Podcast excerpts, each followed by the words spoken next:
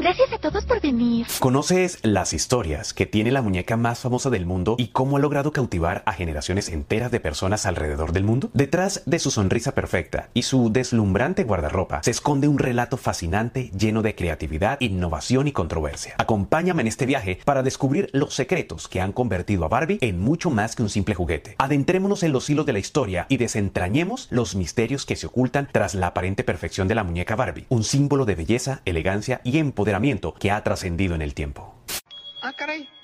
Eso sí me interesa. Corría la década de los 50, cuando Ruth Handler, cofundadora de la compañía de juguetes Mattel, inspirada por su hija Bárbara, a quien veía jugando con muñecas de papel, cuyos cuerpos eran más juveniles, ya que no encontraba ningún tipo de diversión jugando a ser mamá, ni con peluches, ni mucho menos sirviéndote a las muñecas de trap. Pues esta situación le sirvió para que Handler imaginara una figura de muñeca con una apariencia sofisticada y atemporal, que pudiera ser una compañera de juego y una fuente de inspiración para las niñas de todo el mundo, pero aún no sabía cómo hacerla. Así que el futuro de los Handler cambiaría durante un viaje a Suiza. Ruth descubrió un peculiar maniquí de pequeñas dimensiones, nunca antes visto en los Estados Unidos. Al parecer la figurita de 27 centímetros era un artículo para adultos, con el pelo sedoso, la mirada provocativa y unas curvas pronunciadas. Su nombre era Lily, un personaje femenino extremadamente sexualizado de una tira cómica, prácticamente pornográfica, de un periódico alemán. Lily siempre aparecía semidesnuda, hacía comentarios sexuales a sus compañeros de historietas, un escándalo en ese entonces, y era tan deslenguada como descarada. Además, era una manera de entretener al público masculino de la época que atravesaba por los estragos de la Segunda Guerra Mundial. Así que la empresaria norteamericana compró una de esas reliquias alemanas y se puso manos a la obra con el desarrollo del nuevo proyecto lúdico con la ayuda de su esposo Elliot y el diseñador Rack Ryan, un hombre con un talento increíble, pero con costumbres lujuriosas y derrochadoras. Aquel provocativo artículo para adultos sufrió ciertas modificaciones, como la reducción del busto y el diseño de una mirada más inocente. Durante el proceso creativo se contrataría a un peluquero y a un diseñador de modas para desarrollar al primer modelo Barbie con toda una línea de ropa. Ruth presentó a la muñeca de cuerpo esbelto y una figura provocadora bajo el nombre de Barbie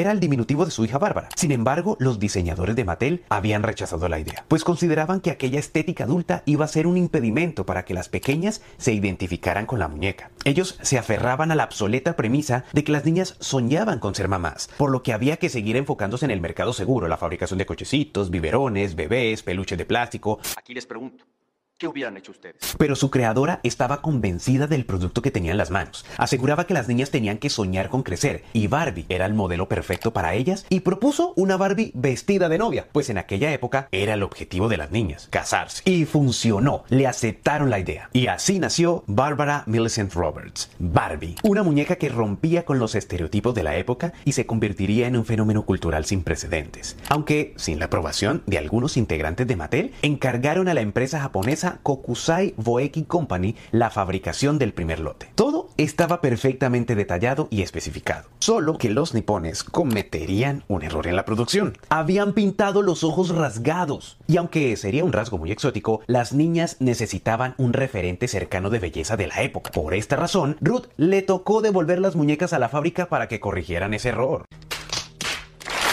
Tras recibir correctamente el pedido, los Handler se presentaron en la Feria de Juguetes de 1959 en Nueva York y presentaron la muñeca Barbie al mundo con un traje de baño a rayas negras y blancas, un par de zapatos negros y el sedoso pelo rubio recogido en su característica coleta. Y ahí nace oficialmente el 9 de marzo de 1959 como el Día de la Barbie. El camino hacia el éxito no fue fácil. El lanzamiento oficial de Barbie no fue un triunfo instantáneo. Ruth y su equipo perseveraron invirtieron en publicidad y aprovecharon el poder de la televisión para dar conocer a la muñeca. Fue entonces cuando Barbie se convirtió en un símbolo de moda, elegancia y diversión para las niñas de todo el mundo. Y de ahí en adelante ya conocen la historia. En todo este tiempo han surgido muchas polémicas en diferentes temas socioculturales. Sin embargo, cada una ha sido superada por la creación de Ruth, que con el paso del tiempo se consolida como un icono cultural que ha influenciado la vida de millones de personas en todo el mundo. Tras adentrarnos en los entresijos del nacimiento de Barbie, nos encontramos con un legado poderoso y trascendente. Detrás de su sonrisa radiante y su apariencia impecable se esconde una historia de innovación, valentía y empoderamiento. Descubrimos a Ruth Handler, la visionaria creadora que desafió los estereotipos de género y creó un ícono atemporal. Con su determinación y perspicacia, Ruth abrió las puertas de la imaginación de las niñas, permitiéndoles soñar en grande y aspirar a cualquier profesión o meta que desean alcanzar. Pero Barbie es más que una simple compañera de juegos. Ha trascendido generaciones, adaptándose a los cambios sociales y rompiendo barreras. Ha sido una fuente de inspiración para innumerables mujeres y ha abierto el camino hacia la diversidad y la inclusión. ¿Y tú? ¿Qué opinas de la historia de la muñeca más famosa del mundo? Vuelvan pronto, mil besitos, fue un placer. Qué lindo. ¿Ya se fueron? ¿Ya, ya por fin se fueron todos? ¿No hay nadie? ¿Eh?